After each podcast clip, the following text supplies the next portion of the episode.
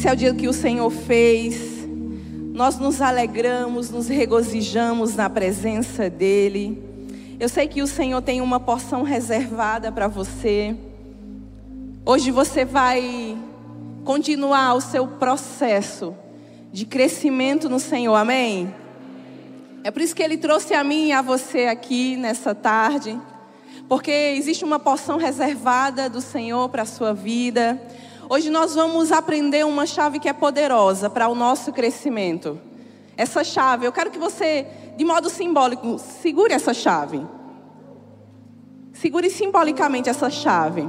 É uma chave que o Senhor está entregando na sua mão, para que você possa abrir as portas da sua vida que ainda estão fechadas, que estão travadas. Essa chave ela é resultado de uma vida e de uma entrega que o nosso Deus fez através de Jesus. Essa chave nos é revelada através da palavra de Deus. E essa chave se chama maturidade. Repita comigo: maturidade. É a chave para o meu e para o seu crescimento.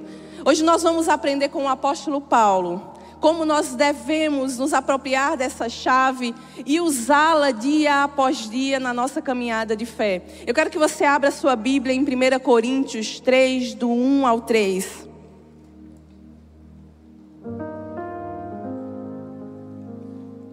Nesse texto, Paulo diz: Irmãos, não lhes pude falar como a espirituais, mas como a carnais, como a crianças em Cristo. Deles leite e não alimento sólido, pois vocês não estavam em condições de recebê-lo. De fato, vocês ainda não estão em condições, porque ainda são carnais. Porque, visto que há inveja e divisão entre vocês, não estão sendo carnais e agindo como mundanos?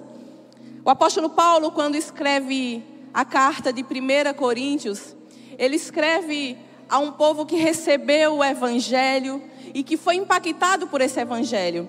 A igreja que se situava em Corinto era uma igreja que cresceu rapidamente pôde desfrutar de grandes maravilhas. Eles viram o fluir do Espírito Santo liberando dons, talentos.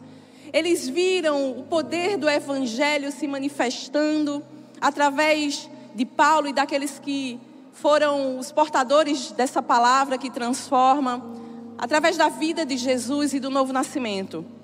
Mas Paulo, quando escreve essa carta de 1 Coríntios, ele está apresentando ali não apenas como as pessoas deveriam fundamentar a sua fé, não apenas os alicerces para uma caminhada cristã, mas Paulo ele também está apresentando um quadro, um diagnóstico do coração daquela igreja.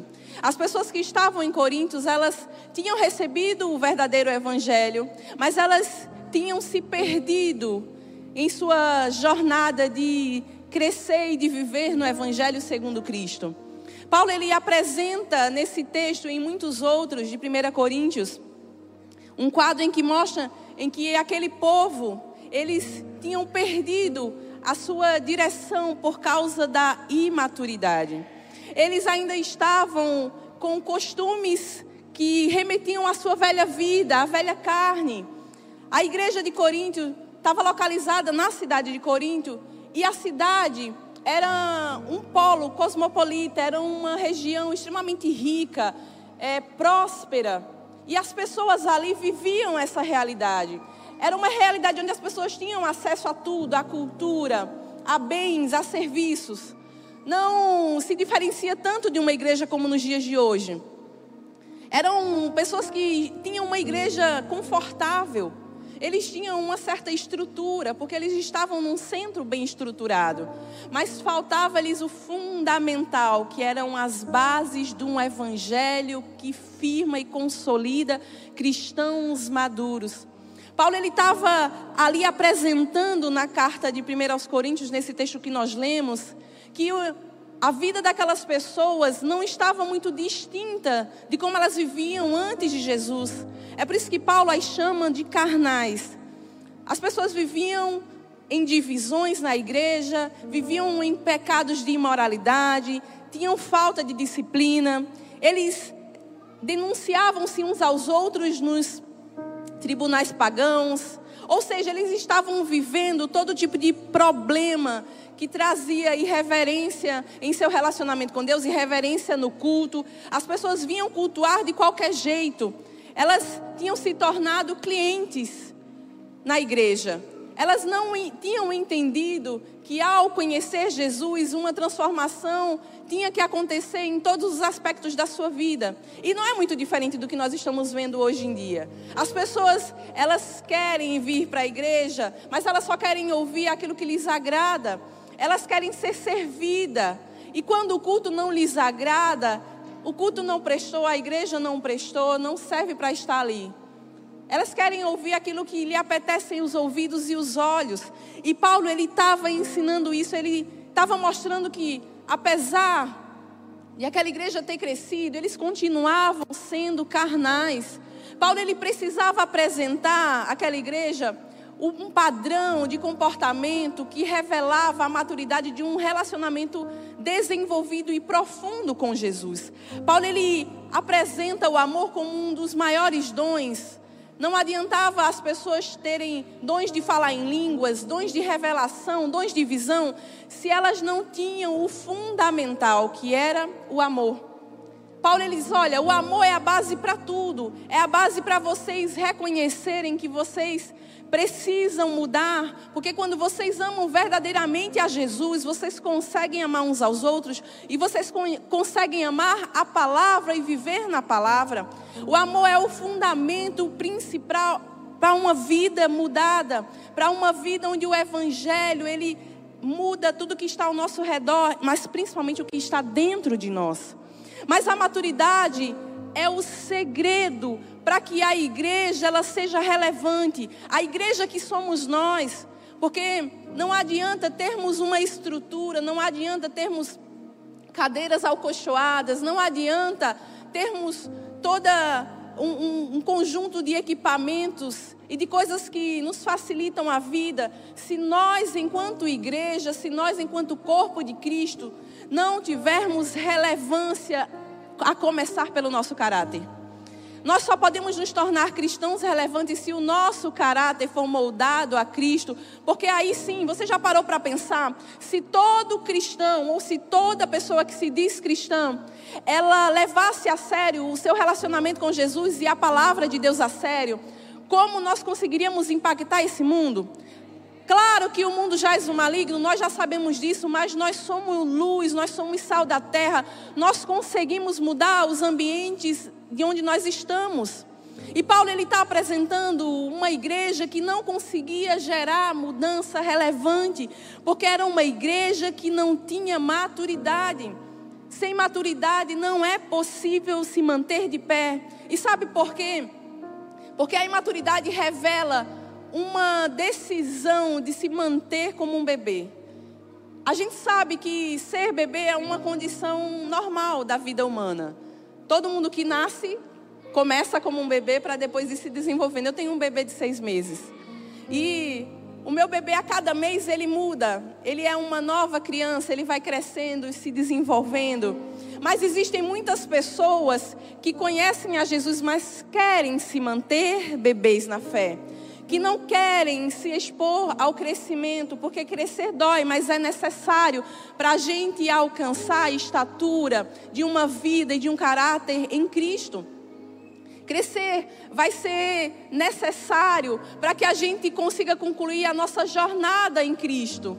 Não tem como você começar uma jornada e ficar no meio do caminho. Tem muita gente que quer permanecer em estado infantil. E Paulo ele fala isso. Havia uma resistência na igreja de Corinto ao crescimento, eles não queriam amadurecer. E sabe por quê? Porque eles queriam se manter apenas no leitinho, o leitinho espiritual. E assim como o meu bebê, que até agora os seis meses, ele ficou apenas na amamentação exclusiva, ele começou já a transicionar para a fase da alimentação mais sólida, chama introdução alimentar. E ele ainda tem resistência ao alimento sólido, mas todos os dias eu insisto e ele vai comendo mais um pouquinho. A mesma coisa acontece conosco, o Espírito Santo é quem vai nos dizendo: olha, você precisa se alimentar hoje, você precisa experimentar mais hoje, você precisa desfrutar da presença, desfrutar da palavra, mas muita gente quer ficar aqui, ó, no leitinho.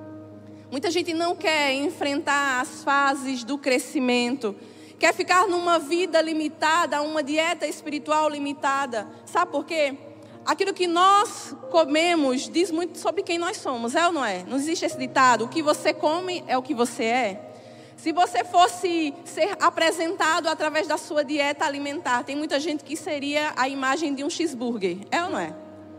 A mesma coisa acontece na nossa jornada cristã. Tem muitas pessoas que elas não querem aprofundar, avançar na sua dieta espiritual. Elas não querem passar dos fundamentos básicos para o alimento mais grosso, que significa maturidade. É necessário, quando a gente conhece a Jesus, a gente começar por esse alimento, porque esse alimento é o que vai nos trazer a força vital básica do Evangelho. Quando você diz sim para Jesus, quando você levanta a mão e se converte, e talvez isso já tenha acontecido com você há muito tempo, é esse alimento que vai sustentar você por uma fase. Mas se num bebê humano, nós passamos apenas seis meses com a necessidade dessa amamentação exclusiva, onde só o leite é necessário. Após os seis meses é necessário uma introdução alimentar. Porque você acha que na sua vida espiritual não existe um tempo determinado para você transicionar desse alimento básico para um alimento mais forte? Nós precisamos entender que nós precisamos mudar de fase. Você precisa sair da fase desse fundamento inicial que é o necessário para você começar a sua jornada com Deus e precisa se apropriar do alimento que te prepara para as próximas fases com Deus, para um relacionamento mais profundo, mais íntimo, onde você descobre quem você é, onde você descobre quem Deus é, onde você descobre o que, que Deus tem para a sua vida. Paulo ele estava dizendo à igreja de Coríntios: olha, apesar de vocês serem irmãos, apesar de vocês desfrutarem de uma vida onde muitos de vocês têm dons, têm talentos, onde vocês até falam em línguas, onde vocês oram, onde vocês jejuam, de nada isso serve se vocês continuam mantendo uma vida carnal. Se vocês são carnais, vocês estão vivendo uma vida semelhante à, à do velho homem, a quem vocês eram antes. Isso significa que vocês não cresceram, não amadureceram, vocês continuam na comida líquida, no leite, que é primordial. Vocês não avançaram na comida sólida.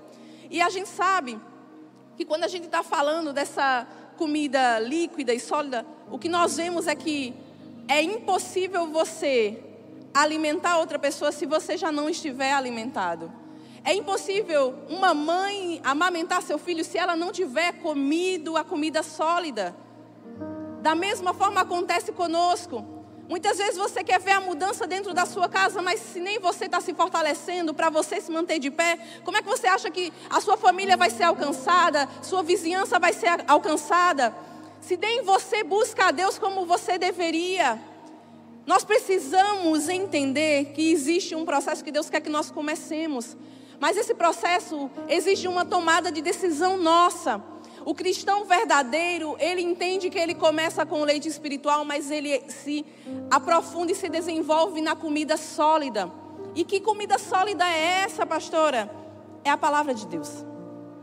A palavra de Deus é o que nos dá o sustento, é o alimento que fortalece a nossa convicção de fé. Sem isso é impossível nós continuarmos na caminhada com Cristo. É impossível nós crescermos. E o que, que eu vejo aqui nesse texto de Paulo é Paulo quase clamando às pessoas: cresçam. É como se nós ouvíssemos o desespero de Paulo dizendo: já está na hora de vocês saírem do leitinho, está na hora de vocês deixarem de ser bebês na fé.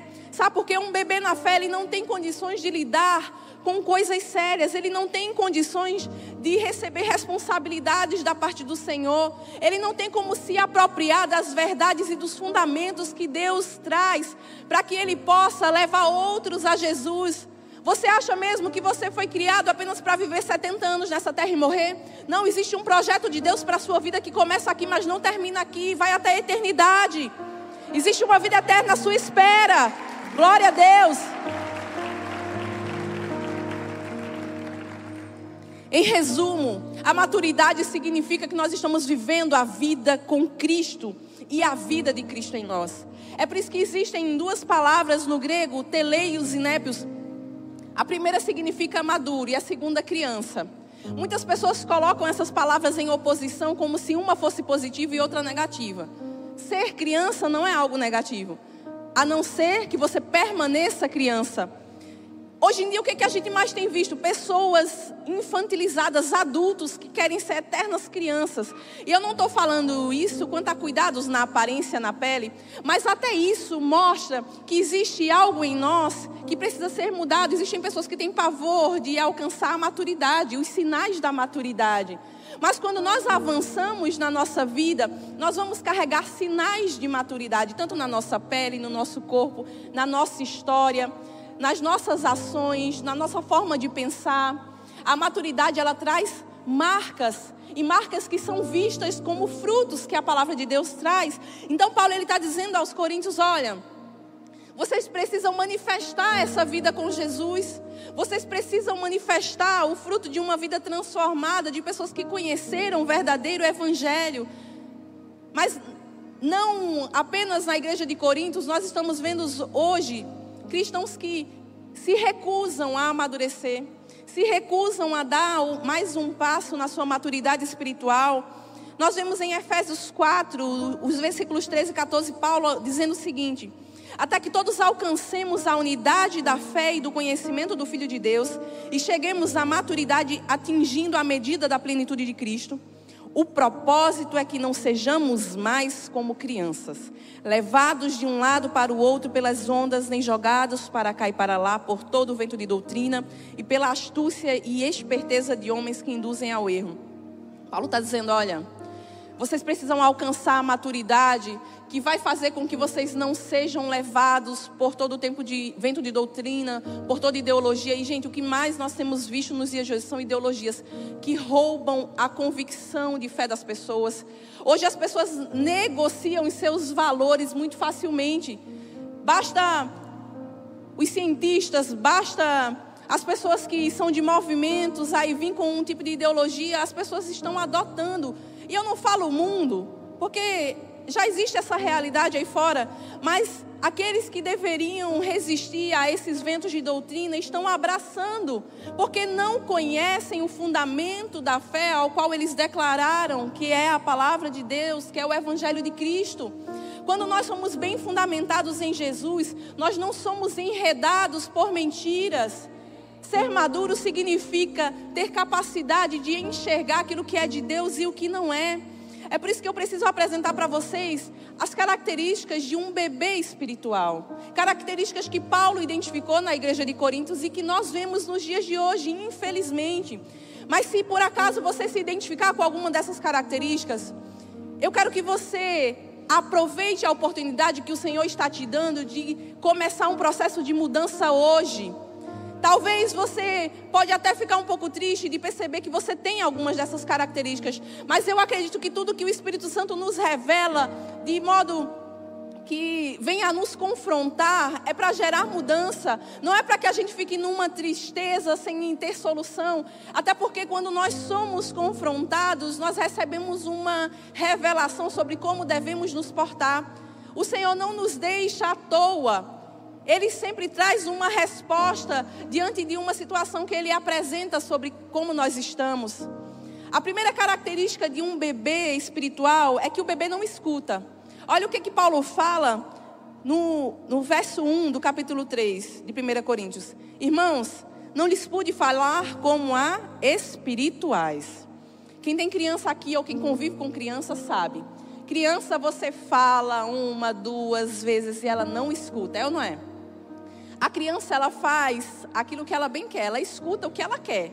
Ela tem seletividade na audição, ela só escuta o que ela quer.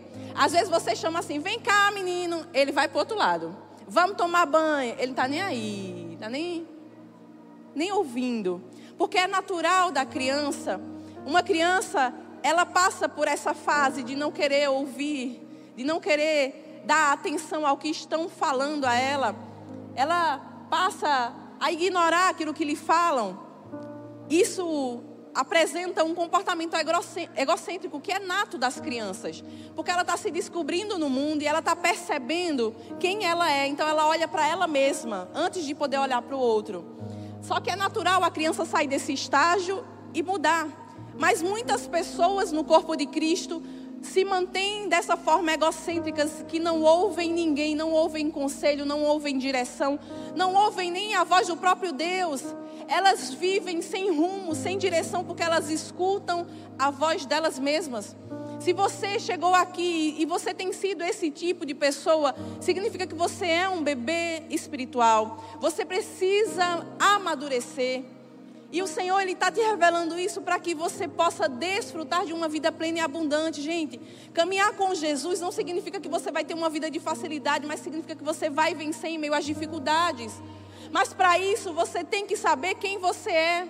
E saber quem Jesus diz que você é. Isso é a diferença. Não basta saber quem você é sem ter certeza daquilo que Jesus diz a seu respeito. Uma segunda característica de um bebê é que ele se rebela. Ou nós podemos usar a palavra desobediência. Um bebê, ele tem facilidade em desobedecer. Você pode criar o seu filho, ensinar uma criança com o maior amor, com toda a paciência do mundo. Ele vai desobedecer. Ele vai em algum momento fazer o oposto do que você está falando. Haja paciência para quem é pai e mãe. Nós temos que estar tá ali sempre, batendo na mesma tecla, que, até que ele obedeça. Sabe por quê? A Bíblia nos mostra que a obediência, ela gera bênção. É uma coisa que a gente sempre diz aqui na nossa igreja: obediência gera bênção. A desobediência, ela traz prejuízo, problemas, maldições para a nossa vida. É por isso que 99% de obediência ainda é desobediência. Não adianta você obedecer à voz de Deus 99% e decidir desobedecer 1%. Ah, Deus, eu estou te ouvindo em 99%, mas esse 1%, deixa eu fazer do jeito que eu quero. Você vai perder, você vai quebrar a cara. Tudo aquilo que o Senhor nos manda fazer, nos ordena, é porque Ele conhece o final da história, Ele sabe o que a nossa atitude, o que o nosso comportamento pode gerar. Existe um zelo tão grande da parte de Deus comigo e com você, que Ele se preocupa até com as nossas atitudes. Deus não nos deixa à toa. É por isso que Paulo ele diz assim: ó, de fato vocês ainda não estão em condições, porque ainda são carnais. Paulo ele diz: vocês são carnais porque o comportamento de vocês indica isso. Uma criança, ela sempre vai dizer não, vai ser a primeira palavra que ela vai aprender. E às vezes a gente está fazendo a mesma coisa, dizendo muitos nãos, quando Deus nos dá uma direção, quando uma pessoa de Deus nos dá uma direção. Eu canso de ver pessoas que não pedem ajuda quando estão enfrentando uma dificuldade ou quando estão enfrentando uma tentação. Uma coisa que nós aprendemos é que quem não confessa tentação vai confessar pecado depois. Se você está enfrentando um problema na sua caminhada, procure alguém de Deus para ajudar você. Pare de dar ouvidos às mentiras do diabo de que você não vai ser acolhido, que você não vai ser amado, que você não vai ser cuidado. Você vai, mas você precisa se expor, se abrir mas não a qualquer pessoa, há pessoas que manifestem o fruto do Espírito de uma vida com Deus. Você precisa aprender a ouvir e obedecer. Se você não consegue ouvir uma pessoa que está do seu lado, como você vai ouvir a voz de Deus? Se você não consegue acatar uma orientação, uma ordem de alguém que você vê aqui, como você vai ouvir e obedecer a voz de Deus? Nós precisamos entender que a nossa carne ela precisa ser mortificada todos os dias.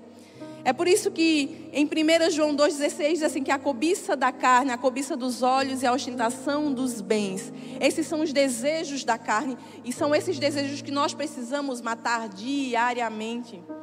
Uma terceira característica, e é uma característica que nós vemos numa progressão, é que o bebê ele demonstra inveja e causa conflitos. Você percebeu aqui que no primeiro, a primeira característica de um bebê é que ele não escuta. A segunda é que ele não obedece. A terceira é uma progressão disso, é que ele mostra inveja e demonstra e causa conflitos. Paulo, em 1 Coríntios 3, 3, diz assim: Porque visto que a inveja e divisão entre vocês não estão sendo carnais e agindo como mundanos, Paulo está perguntando às pessoas se elas não conseguem ver como elas estão se comportando, que elas estão tendo inveja umas das outras, ao invés de se apoiar, ao invés de colaborar com o processo de vida e de caminhada uns dos outros, porque era um corpo só em Cristo, eles estavam se degladiando, vendo quem era o melhor. Ah, eu sou melhor que você porque eu tenho isso. Ah, eu sou melhor que você porque eu tenho aquilo. Ah, porque eu falo melhor porque eu tenho mais dons e talentos. E não é diferente nos dias de hoje. As pessoas elas querem mostrar quem elas não são para impressionar as pessoas. E muitas vezes se utilizam do que têm em bens materiais. Só que tem uma coisa que muitas vezes é esquecido: tudo que é de bens materiais se corrói com o tempo. A traça come, o tempo leva. É por isso que nós precisamos estabelecer uma construção de vida, de mente, de fé firmada no Senhor. Porque tudo que nós construímos aqui se perde. Mas no Senhor, aquilo que nós estabelecemos dura para sempre. Então, se você carrega inveja, e talvez você diga assim: não, eu não tenho inveja de ninguém. Tem. Muitas vezes você não percebe. Sabe quando você olha e diz assim: ah, aquela pessoa nem canta tão bem, eu canto, eu canto até melhor. Até eu estou melhor que aquela pessoa. Ah, não sei por que fulano do meu trabalho foi promovido. Ele não faz nada, só bajula o chefe. Mas o que você não sabe é que muitas vezes aquele fulano faz hora extra, resolve problemas que você não tem condições de resolver porque não quer resolver. Nós precisamos entender que Paulo está nos chamando a atenção, assim como fez na igreja de Corinto, para que nós possamos deixar de ser crianças birrentas. Quando você vê crianças brincando, o que, que acontece? Cada uma leva o seu brinquedo, é ou não é? E de repente uma está querendo o brinquedo da outra, elas não querem compartilhar os brinquedos entre si. Elas querem um brinquedo da outra e elas querem tomar o brinquedo da outra criança. De modo que aquela criança que tem o brinquedo, que é dona do brinquedo, fique sem o que é dela. A mesma coisa muitas vezes nos acontece. Deus não quer que nós tenhamos um coração invejoso. Porque foi exatamente a inveja que fez com que Caim matasse Abel. Caim viu a oferta que o seu irmão ofereceu ao Senhor e ao invés de ele enxergar nele onde ele tinha falhado, qual foi a motivação do coração de Caim que foi errada e que não agradou a Deus, porque não se tratava da oferta propriamente, se tratava da intenção do coração de Caim. Caim não se percebeu em relação àquilo. E por isso ele cometeu aquele erro, aquele pecado. Nós não podemos deixar que a inveja nos segue e gere conflitos. Mas existem muitas outras coisas que geram conflitos. Às vezes o modo de falar, o modo de proceder, o modo de tratar as pessoas. Às vezes você fala de modo grosseiro com as pessoas na igreja, fora da igreja. E tudo isso é a manifestação de um comportamento carnal. É a manifestação de um cristão que é um bebê na fé que não se desenvolveu. É por isso que Paulo ele nos chama a viver uma vida crucificada com Cristo. É isso que ele diz lá em Gálatas 2:20. Eu fui crucificado com Cristo. Não vivo mais eu, mas Cristo vive em mim. Eu não vivo mais moldado, nem regido pelas leis do passado, pela vida pecaminosa. Agora eu vivo uma nova vida em Cristo, onde o viver é Cristo e o morrer é lucro. É esse evangelho que nós precisamos viver, onde nós não deixamos que o velho homem nos domine. A quarta característica é que o bebê sempre apresenta desculpas quando é confrontado. Você lembra de Adão e Eva? Deus deu uma direção a Adão e a Eva: não comam daquele fruto. Vocês têm todo aqui um jardim com muitas árvores, muitos frutos. Vocês podem tocar em tudo, experimentar de tudo, menos naquele. Aquele é meu. Aquele é meu. É meu dízimo. Aquilo ali você não toca. E foi exatamente onde eles tocaram. E depois que tocaram, o que, que aconteceu? Um ficou colocando culpa no outro. Senhor, foi a mulher que o Senhor me deu, Eva, foi a serpente. Um transferindo responsabilidade para o outro. Eles não queriam assumir responsabilidades. Tem muita gente que é muito bom em dar desculpas, mas é muito ruim em dar resultados. Não seja uma dessas pessoas. Se você errou, Deus está te dando a oportunidade de você corrigir os seus erros. E de não mais errar na área em que você errou. Se você é uma pessoa que tem dificuldade de reconhecer que você erra, peça perdão ao Senhor e peça ajuda de pessoas para caminharem com você, para que você aprenda a reconhecer seus erros. Porque quando nós não reconhecemos os nossos erros, nós mostramos que temos um coração duro, um coração que não merece ser perdoado. E olha que Deus nos perdoa todos os dias. O maior perdão já foi liberado por nós através da cruz. Eu e você precisamos reconhecer que nós não somos nada sem a obra da cruz. É por isso que a gente não pode se achar demais, a gente não pode se achar por cima da carne seca, como dizem. Achar que nós nunca erramos, que nós sempre estamos agindo de forma coerente sem reconhecer os nossos erros. A quinta característica é que o bebê, ele não pensa duas vezes antes de apontar, criticar, julgar e condenar. É como um pinguim que olha para uma galinha e começa a caçoar da galinha e dizer: Olha para aí, nem voa. O pinguim também é uma ave, tem asas e não voa. Nós não podemos ser o tipo de pessoa que não olha a trave que está nos nossos olhos e está apontando cisco no olho do outro. Esse julgamento hipócrita é o julgamento que a Bíblia condena. Porque a Bíblia fala de um julgamento que é possível de ser feito, que é quando nós temos o propósito de ajudar alguém, de fazer com que alguém seja restaurado diante de um pecado, diante de um erro. O próprio apóstolo Paulo, ele fala sobre isso, que quando houver o erro de alguém, que haja esse julgamento bíblico no sentido de apoiar, de ajudar, de dizer: olha, à luz da palavra, o seu comportamento está errado, à luz da palavra, você pecou, mas existe restauração se você se arrepender. Esse é o julgamento bíblico válido.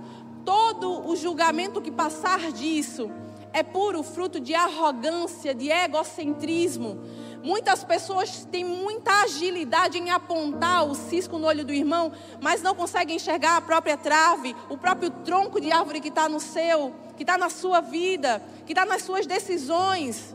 Antes de você apontar o erro de qualquer pessoa, olhe para você mesmo e veja se você não é digno da mesma misericórdia que você tem que liberar para a vida de outra pessoa. Antes de você criticar alguém, Lembre-se daquilo que Jesus fez por você, do quão perdoado você foi, do quão tolerado, do quão amado, porque amado é, é muito mais precioso do que ser tolerado. Muitas vezes a gente só tolera as pessoas, é ou não é? Quando na verdade Deus nos manda amar, porque Ele não nos tolerou, tolerou Ele nos amou. Ele nos amou em primeiro lugar, antes de nós nos arrependermos. Ele nos amou mesmo sem que nós o reconheçamos. Muitas vezes a gente está negando a Jesus com nossas atitudes e Ele nos escolheu antes de qualquer decisão nossa.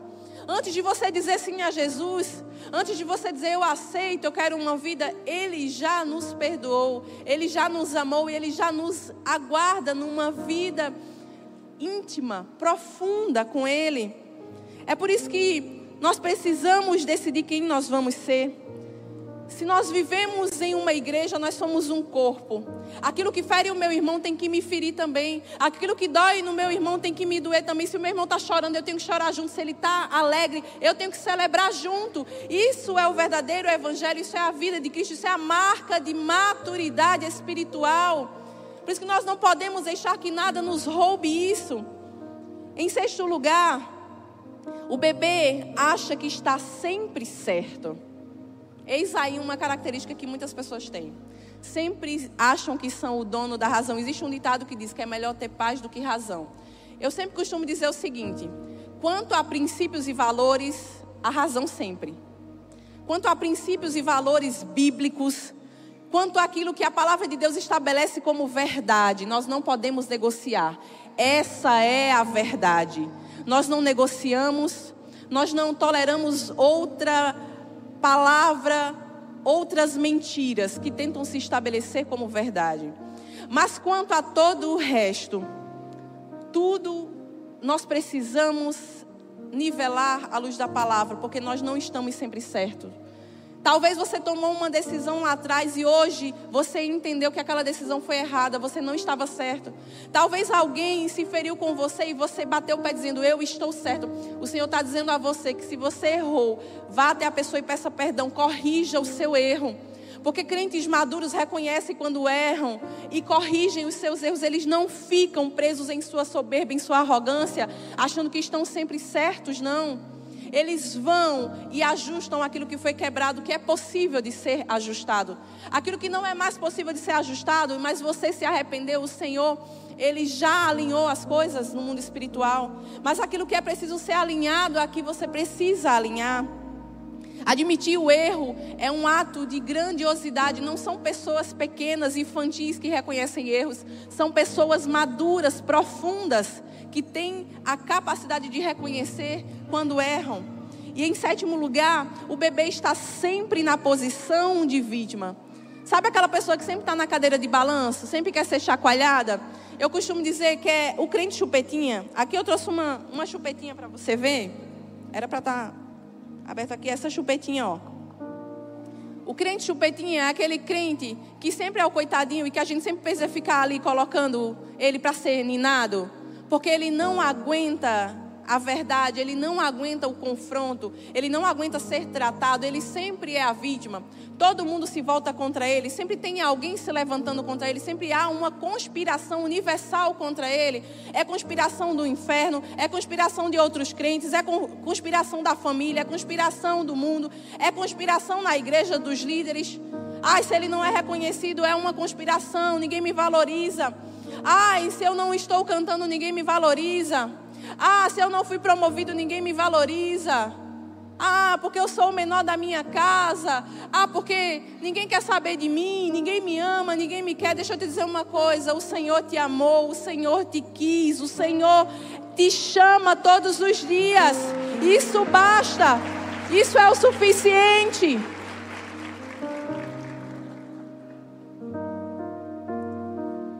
A tua história de origem não tem poder para definir o teu propósito de futuro. Vou repetir: a tua história de origem não tem poder para decidir o teu propósito de futuro. Aquilo que Deus fez na cruz foi o suficiente para fazer com que a tua história mudasse. Então não importa como começou a tua caminhada. Tua família é difícil, o Senhor é Deus para mudar. O teu casamento está difícil, o Senhor é Deus para mudar. No teu trabalho está intragável, o Senhor é Deus para mudar. Na igreja você está enfrentando algum conflito, o Senhor é Deus para mudar a história. Ele muda todas as coisas, mas ele precisa mudar antes de tudo o seu interior. Sempre começa em você a mudança que você espera. Nem sempre Deus vai fazer do jeito que você quer, mas sempre Ele vai fazer aquilo que é melhor para você. Sempre Ele vai fazer o que é melhor para você. Existe na Bíblia a história de um homem cego, lá em João 9 esse homem, quando se encontra com Jesus, as pessoas perguntam a Jesus: Mas por que ele é cego? Certamente há pecado nele, certamente há pecado na família dele. Tem gente que diz assim, né? Se você está passando por uma luta é porque tem pecado por aí, né? E aí Jesus diz assim: Não, não foi ele, não foi a família dele, é para que a glória de Deus seja manifesta na vida dele. Ele é fruto da bondade, da misericórdia de Deus. Então deixa eu te dizer uma coisa: se Deus fizer, ele é Deus. Se Deus não fizer do jeito que você quer, ele continua sendo Deus. Ele vai fazer, independente de agradar a você ou não, Ele é Deus. Um homem chamado Tony Melendes, ele nasceu com uma deficiência, ele nasceu sem os braços. E isso é visto como uma limitação, é ou não é? As pessoas olham lá fora e dizem assim: ah, pobre coitado, não tem os braços. Mas ele enxergou naquela deficiência que as pessoas lhe caracterizavam uma oportunidade dele manifestar um milagre.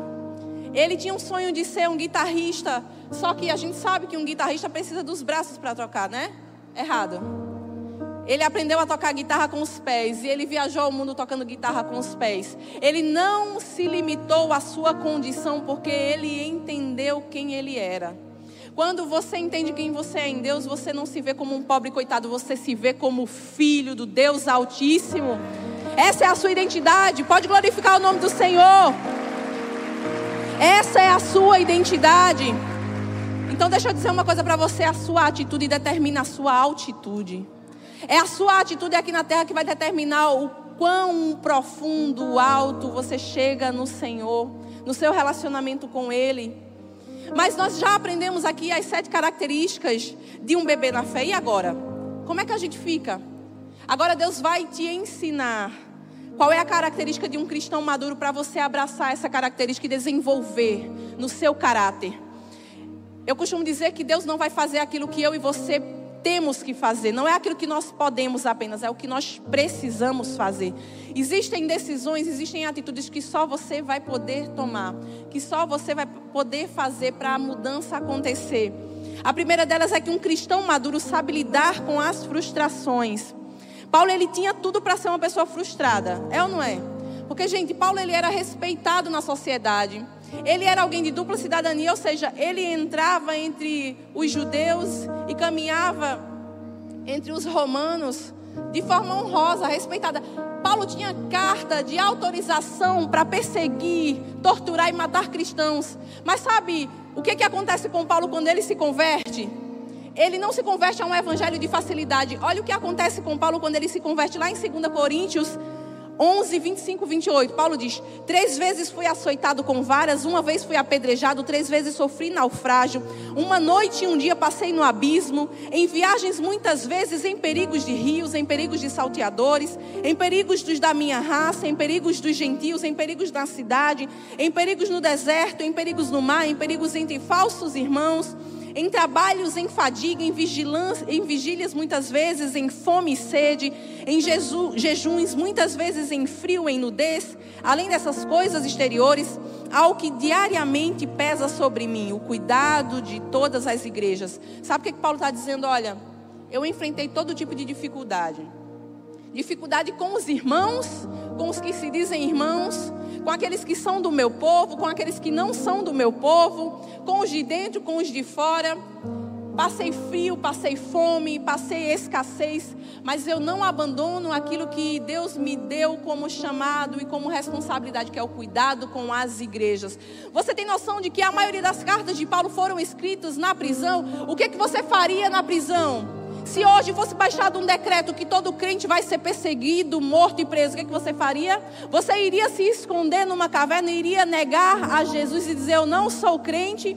Existem muitos cristãos em países em que o evangelho ele é proibido e essas pessoas são torturadas e não renunciam a Jesus. Eu vi um relato um dia desses de um homem que ele preso sendo torturado por um soldado em um país onde ser cristão significa que você vai ser perseguido, morto, vai para um campo de concentração, lá na Coreia do Norte. E esse homem olhava com um olhar de piedade, misericórdia e amor para o soldado. E sabe o que, que aquele soldado disse? Não olhe para mim assim, eu não aguento o seu amor. Só um verdadeiro cristão tem essa capacidade de olhar para o seu algoz, a pessoa que está o massacrando, e olhar com olhos de amor, com os olhos que Jesus olhou. Jesus olhou para mim e para você com amor, mesmo quando nós não merecíamos. Mas porque nós precisamos vencer as frustrações, o cristão precisa lidar com as frustrações, sabe por quê? Porque nós precisamos entender que não existe perfeição nem em nós e nem nas outras pessoas. A primeira coisa para você abandonar a infantilidade na fé, quanto às frustrações, é você entender que não existe igreja perfeita, nós não somos perfeitos. Troque a palavra perfeição por aperfeiçoamento. Eu e você não somos perfeitos, nós estamos em aperfeiçoamento. A Bíblia fala que nós estamos num contínuo aperfeiçoamento até que Jesus volte. Todos os dias nós estamos sendo trabalhados, ministrados, corrigidos. Quanto mais corrigidos, mais amados. Isso revela que Deus nos ama tanto que Ele quer nos corrigir. É por isso que eu e você precisamos fazer o luto da igreja ideal. O que isso significa? Que você precisa enterrar toda a ideologia, toda a ideia, toda a construção utópica que você fez em cima de uma igreja perfeita. Talvez você entre aqui e diga assim: ah, não, o louvor não foi bom hoje. Ah, as paredes não me agradaram tanto. Aquele nome ali decolagem poderia ter mudado. Você olha para as pessoas e diz assim: mas rapaz, aquela pessoa ali nem sorriu para mim hoje. Pare de achar que tudo tem que ser do seu jeito. A perfeição aos seus olhos ela é imperfeita, mas aos olhos do Senhor é um completo estado de aperfeiçoamento perfeito. Nós estamos num completo estado de aperfeiçoamento perfeito no Senhor. Quando você enterra essa perspectiva de uma igreja perfeita, você não se frustra com Deus quando se decepciona com as pessoas. Tem gente que abandona o evangelho quando alguém na igreja o machuca, o fere, o trai. Mas o próprio Jesus foi traído pelos seus, por aqueles a quem ele acolheu, e ele desistiu deles? Não. Pedro é a maior prova disso. Pedro foi maior, um dos maiores investimentos de Jesus. Pedro negou a Jesus, mas Pedro não desistiu da jornada, porque ele teve um verdadeiro relacionamento com Jesus e Jesus o acolheu. Jesus o levantou como um dos líderes da igreja. O mesmo Jesus faz comigo e com você. Muitas vezes nós somos feridos, machucados, ou ferimos e machucamos outras pessoas. Ainda assim, o Senhor insiste em mim e em você, porque foi Ele quem pagou o preço. O preço não é meu nem seu, é dele. Ele se responsabiliza. Nós também precisamos aprender a ser gratos e a lidar com a ingratidão. Cristãos maduros aprendem com a ingratidão. Eles não desistem de Jesus por causa da ingratidão das pessoas. Eu me cansei de passar por situações onde as pessoas batiam nas minhas costas e por trás elas estavam me apunhalando, mas eu não desisti de Jesus, porque o meu alvo não eram as pessoas, era Cristo. Eu digo assim como Paulo, eu caminho em direção da soberana vocação em Cristo Jesus, porque o meu alvo é Cristo, o nosso alvo é Cristo, o seu alvo é Cristo. Glória a Deus. Um cristão maduro também é preparado e também é prudente. Um cristão, ele é preparado e é prudente. Em Hebreus 5,14, Paulo diz: Mas o alimento sólido é para os adultos, os quais, pelo exercício constante, tornaram-se aptos para discernir tanto o bem quanto o mal. O alimento sólido nos dá capacidade de discernir, de nos prepararmos, de nos tornar prudentes quanto às coisas espirituais e quanto às coisas carnais, para que nós não deixemos que as coisas carnais nos aprisionem. Paulo ele está nos ensinando aqui que indivíduos que são maduros espiritualmente, eles entendem que a sua dieta regular diária é fundamentada aqui, ó. A palavra de Deus precisa fazer parte da sua alimentação diária. Aqui na igreja nós temos um tema: sem Bíblia não tem café. Sem Bíblia nós não começamos o nosso dia bem. Sem Bíblia nós não vamos ter um dia próspero, um dia proveitoso. Sem Bíblia não tem como a gente ir a lugar nenhum, porque a palavra de Deus precisa ser o nosso principal e o nosso primeiro alimento. Se você tem negligenciado a sua Bíblia, se você tem colocado como prioridade mexer no celular, olhar redes sociais quando você acorda, isso significa que você é um cristão imaturo. Significa que você ainda é um bebê na fé, porque um adulto, a primeira coisa que ele faz é se fortalecer para ele começar o seu dia. Não tem como você trabalhar com fome, não tem como você cuidar da sua casa, dos, das suas, dos seus afazeres, da sua família, dos seus filhos com fome. E o alimento principal é a palavra de Deus, ela que nos dá a capacidade de discernir o que é certo e o que é errado. Sabe por que tem muito crente que não sabe o que é certo e o que é errado e aceita as mentiras do diabo? Porque não conhece a verdade da palavra. A verdade é o fundamento. Tem muita gente se deixando levar por conhecimentos mundanos porque não tem propriedade na palavra de Deus. Porque não sabe o que que Deus fala sobre coisas mínimas. Deus nos dá a direção até sobre como nós devemos viver com os nossos vizinhos. Deus nos dá a direção até sobre como construir um muro. Você sabia em Provérbios? Deus diz até como esse muro tem que ser construído para que você não caia de cima do muro e não morra. O cuidado de Deus com a mim com a sua vida está nos detalhes. Mas você não sabe se você não se alimenta da palavra que é verdade, que é fundamento. Um cristão maduro entende a importância de viver na palavra. Mas um cristão maduro, ele também unifica o corpo. Essa é a terceira característica de um cristão maduro. Ele unifica o corpo. Em Efésios 4,13 diz assim: Até que todos alcancemos a unidade da fé e do conhecimento do Filho de Deus, e cheguemos à maturidade atingindo a medida da plenitude de Cristo. Nessa passagem de Efésios, nós encontramos uma revelação que traz à luz o cristão maduro. Ele é aquele que alcança conhecimento de Deus através da unidade da fé. Você não foi chamado para viver como um cristão de solitária. Tem muita gente achando que viver um evangelho solitário, é o famoso desigrejado, ou ele é a própria igreja. Deixa eu dizer uma coisa. Não existe uma pessoa que é a igreja, existe um corpo que é a igreja. Deus nos chama a viver em igreja. Ah, pastor, mas dá problema demais. Os irmãos falam, olha, eu já vi todo tipo de problema dentro da igreja. Glória a Deus, porque é aqui que os problemas acontecem para serem tratados. Lá fora não são resolvidos, não. Lá fora fica tudo debaixo dos panos. Aqui é exposto, é colocado à luz e é tratado. Quando eu me converti, porque eu nasci num lar cristão, mas filho de crente não é crente. Como eu disse, meu filho tem seis meses. Ele é filho de crente, ele não é crente ainda. Ele precisa ter a experiência dele com Deus. Mas eu nasci num lar cristão, mas eu precisei ter minha experiência com Cristo. E eu me lembro que eu tinha algumas pessoas que eram meus referenciais. E eu me decepcionei com essas pessoas. E ali eu aprendi uma grande lição com Deus. Ali o Espírito Santo estava me mostrando que na minha caminhada eu tinha que ter pessoas como referenciais. Sabe o que Paulo fala? Sejam meus imitadores como eu sou de Cristo. Eu entendi aquilo que Paulo queria dizer. Sabe o que ele estava dizendo? Enquanto eu refletir Cristo, enquanto eu viver Cristo, enquanto eu manifestar Cristo, olhe para mim e me siga. A partir do momento que eu abandonar o referencial em Cristo, pare de olhar para mim. Nós precisamos fazer isso.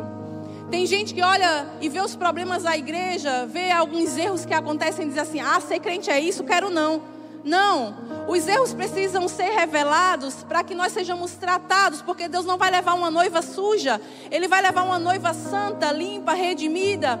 Mas os problemas nos afiam. Deixa eu te dizer uma coisa: o ferro, quando ele está sozinho, ele se enferruja, ele se autodestrói. Mas quando um ferro ele é afiado por outro ferro, ele tem uma vida prolongada, a sua utilidade não se perde. A mesma coisa acontece comigo e com você. Eu sou o corpo de Cristo junto com você. Não tem como você correr para um lado e eu correr para o outro. Nós precisamos uns dos outros. Eu preciso de você na minha jornada e você precisa de mim. Eu preciso orar por você e você precisa orar por mim. Eu preciso cuidar de você e você precisa cuidar de mim. Essa é a caminhada que Cristo nos chama na fé. Eu quero que você fique de pé, só para fingir que está acabando. Eu sei que hoje o Senhor expôs a você muito do seu comportamento. E eu sei que propósito de Deus é para que você alcance a maturidade, para que você cresça continuamente em graça, sabedoria. Sabe por quê? O reino de Deus precisa ser estabelecido por mim e por você. Existem pessoas que precisam de Jesus, precisam reconhecê-lo como o seu Senhor, Salvador, precisam ter sua identidade restaurada, mas isso só vai acontecer se eu e você revelarmos Jesus nas nossas vidas, nas nossas atitudes. Eu quero que você nesse momento coloque a mão no seu coração.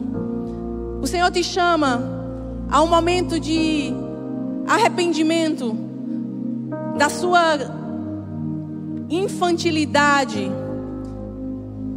onde você deveria já ter alcançado o amadurecimento, mas você está como um crente que ainda está no leitinho, está nos primórdios da fé, brigando por coisas que não mais deveria brigar. O Senhor te chama nesse momento para desfrutar da maturidade que é construída diariamente num relacionamento com Ele. Então, se até aqui você está negligenciando a sua vida com Deus, se você não tem disciplina devocional, onde você não ora, onde você não lê a Bíblia, esse é o momento de você zerar. É hora de você resetar a sua jornada e você recomeçar com o Senhor. Pai, nós estamos aqui com o coração quebrantado, contrito em tua presença, porque sabemos que precisamos do Senhor, precisamos da tua direção e precisamos de amadurecimento. É por isso que nós decidimos tomar uma atitude diferente. Nós queremos que a nossa atitude manifeste um caráter transformado de apogia até que Jesus venha. Nós queremos um coração tratado e ministrado pelo teu Espírito Santo. Nós queremos ter maturidade de vida.